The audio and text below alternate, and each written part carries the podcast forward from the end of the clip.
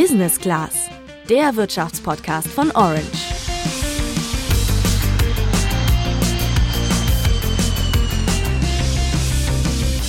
Mehr Klima- und Umweltschutz und mehr Gerechtigkeit in der Gesellschaft. Diese Ziele werden auch bei der Geldanlage gerade wichtiger.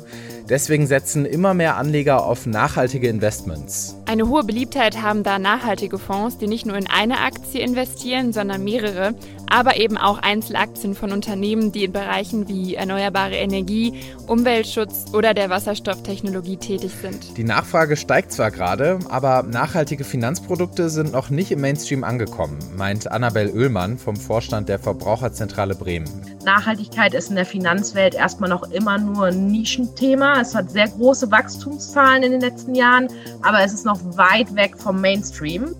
Äh, dabei muss es da eigentlich genau hin. Die institutionellen Anleger sind schon ein bisschen weiter als wir kleinen Privatanleger. Aber bei uns ist es auch immer wieder so, der Wunsch ist da, der Wille ist da, aber beim Umsetzen scheitert es. Was genau aber sind nachhaltige Aktien, ETFs und Fonds und wie kannst du diese erkennen? Das und wie riskant es vielleicht sein kann, nachhaltig zu investieren, klären wir für dich in dieser Folge. Ich bin Luca. Und ich bin Juliane.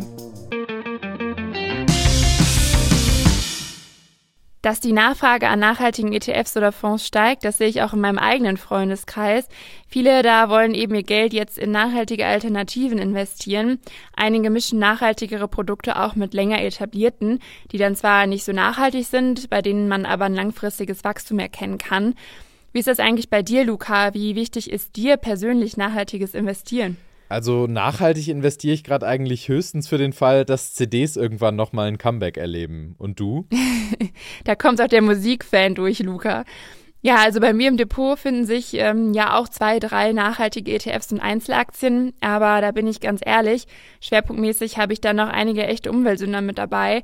Mit nachhaltigen Alternativen beschäftige ich mich ähm, ja erst seit kurzem wirklich intensiv. Und was für Umweltsünder sind das genau? Ja, zum Beispiel halte ich die Aktie Shell. Das ist ein Erdöl- und Kraftstoffunternehmen und Shell plant aktuell erst bis 2050 CO2-neutral zu werden.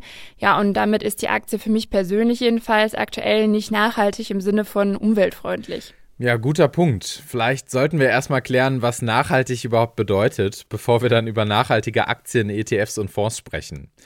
Übrigens, wenn du dein Wissen zu Aktien und ETFs nochmal auffrischen willst, dann hör gern mal in unsere Folge vom 21. Januar rein.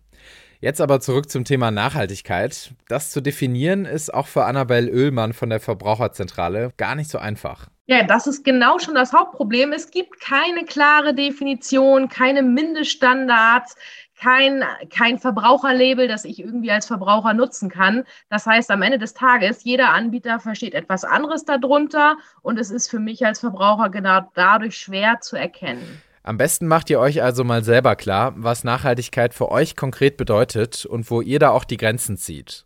Vielleicht ist euch ja wichtig, dass ihr nicht in Unternehmen investiert, die die Umwelt stark belasten oder Kinderarbeit unterstützen. Vielleicht ist euch aber wichtiger, dass Unternehmen auch Frauen in der Führung haben dass jeder Nachhaltigkeit eben anders bewertet, auch je nachdem, wo er groß geworden ist, zeigt uns der Finanzberater Hendrik Silaf jetzt mit einem schönen Beispiel. Ja, zunächst einmal muss sich jeder die Frage selbst stellen, was bedeutet Nachhaltigkeit für mich? ein gutes Beispiel dafür ist Frankreich, in dem Atomkraftwerke und Atomenergie als sehr nachhaltig gelten, während in Deutschland die allermeisten Leute sich äh, einig sind, dass Atomenergie und Atomkraftwerke, vor allem der Atommüll, eben nicht nachhaltig ist. So und so ist es auch für jeden Nachhaltigkeit etwas anderes. Hast du deine eigenen Nachhaltigkeitsstandards dann definiert und willst nach diesen eben investieren, musst du erstmal ein passendes Angebot recherchieren. Das macht man ja auch bei herkömmlichen Aktien, ETFs oder Fonds. Da schaut man ja auch erstmal, welches Risiko gehe ich mit der Anlage ein, ähm, wie sicher ist das Produkt, welche Rendite, also Gewinne will ich erzielen. Und wenn man nachhaltig investieren will, ist das eben nur ein Punkt der Recherche, der noch oben drauf kommt. Wenn ich jetzt für mich festgelegt habe, was ich unter nachhaltigem Investieren verstehe, dann ist das ja schon mal der erste Schritt, würde ich sagen. Aber kann man denn überhaupt wirklich nachhaltig investieren? Das haben wir Lisa von Aktiengram gefragt. Ähm, also meine Antwort dazu wäre, dass nachhaltig investieren definitiv möglich ist, aber auch einige Herausforderungen birgt und auch Zeit erfordert, sich in das Thema einzuarbeiten. Mm, das liegt in meinen Augen vor allem daran, dass man für sich selbst individuell definieren muss, was für einen umweltfreundlich und sozialverträglich ist und wo man seine Grenzen da zieht. Ähm, Finanzprodukte, die als umweltfreundlich und sozialverträglich gelten, entstehen meist, indem der Anbieter bestimmte Kriterien definiert. Heißt also, ihr solltet mal eure Definition von Nachhaltigkeit mit der des Angebots vergleichen, also der Aktien, ETFs oder Fonds, und dann mal prüfen, ob ihr da gleiche Vorstellungen habt. Wenn ja, dann könnt ihr investieren und wenn nicht, dann eben eher nicht. Was so Kriterien genau sind, die da eine Rolle spielen, zum Beispiel die ESG-Kriterien, klären wir gleich zusammen. Beim Investieren in nachhaltige Produkte wird zwischen vier Methoden unterschieden. Du als Anleger kannst entweder Ausschlusskriterien festlegen, also bestimmte Branchen komplett ausschließen, oder speziell in nachhaltige Unternehmen oder Branchen investieren. Annabel Oehlmann von der Verbraucherzentrale kennt noch zwei weitere Ansätze. Es gibt aber auch den sogenannten Best-in-Class-Ansatz. Das heißt immer, der Beste seiner seiner Branche. Also da sind auch äh, Branchen dabei, die man vielleicht im ersten Moment unter Nachhaltigkeit nicht verstehen würde, aber das Geld fließt dort in das Unternehmen, was in der Branche wiederum am besten dasteht. Und es gibt den sogenannten Engagement-Ansatz. Da geht es wirklich darum, sozusagen das Geld so zu investieren und über das Stimmrecht äh, sein Engagement, seine Möglichkeiten, seine Einflussmöglichkeiten geltend zu machen. Das ist der, der noch am seltensten vorkommt. Die anderen drei werden in aller Regel gemischt und unterschiedlich stark ähm, verfolgt bei den einzelnen Ansätzen. Wenn du nach dieser Podcast-Folge direkt loslegen willst und nachhaltige Aktien, Fonds oder ETFs suchst, dann fällt dir das wahrscheinlich leichter bei Fonds oder ETFs. Denn ein Fonds enthält ja schon mehrere Aktien, die vorher identifiziert und kritisch ausgewählt wurden. Hier hat also schon jemand drüber geschaut und nach bestimmten Kriterien rausgefunden, das ist nachhaltig. Bei Aktien musst du das ja selber machen. Nachhaltige Fonds oder ETFs sind häufig auch mit Siegeln als nachhaltig gekennzeichnet. Siegel sollen es dir einfacher machen, schnell herauszufinden, welche Nachhaltigkeitskriterien der Fonds beispielsweise erfüllt. Und da gibt es aber auch ganz viele Möglichkeiten. Zum Beispiel gibt es Siegel. Es gibt in Deutschland das FNG-Siegel, Forum Nachhaltige Geldanlage. Ähm, und wenn das auf einem Fonds draufklebt, dann weiß man schon, das ist schon ein Mindeststandard, der ja eingehalten wurde. Das war Christian Klein. Er ist Professor für Sustainable Finance an der Universität Kassel. Und zu dem FNG-Siegel heißt es eben auf der FNG-Webseite noch, dieses FNG-Siegel ist der SRI-Qualitätsstandard auf dem deutschsprachigen Finanzmarkt.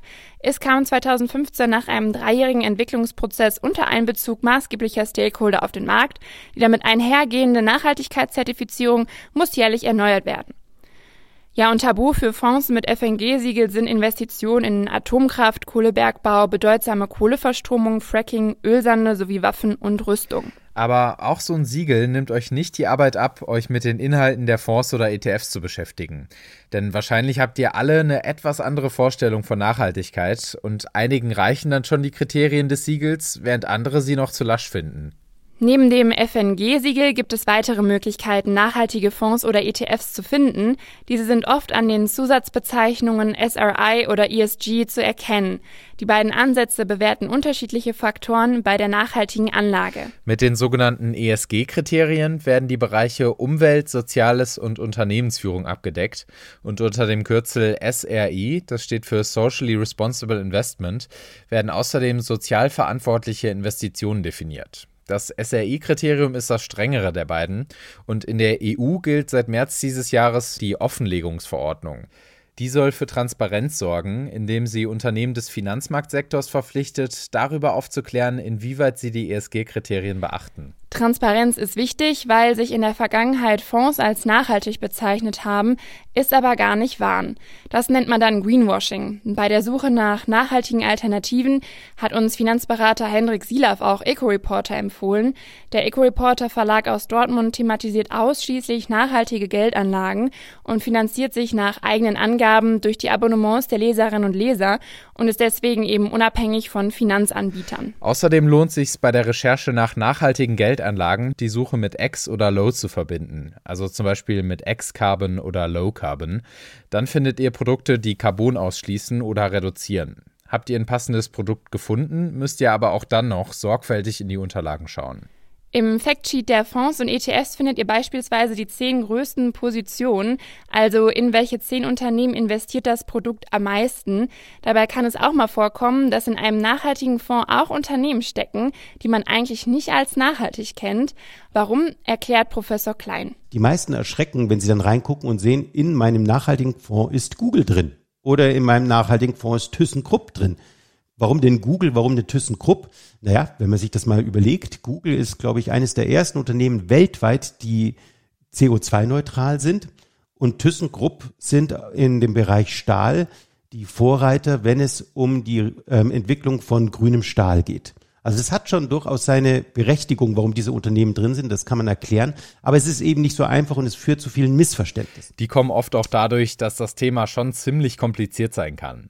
Du kannst aber auch Hilfe bekommen. Neben deiner eigenen Recherche kannst du nämlich auch Unterstützung von einem unabhängigen Berater kriegen. Der unterstützt dich dann bei der Auswahl geeigneter Produkte. Legt man sein Geld an der Börse an, geht man ja auch immer ein gewisses finanzielles Risiko ein.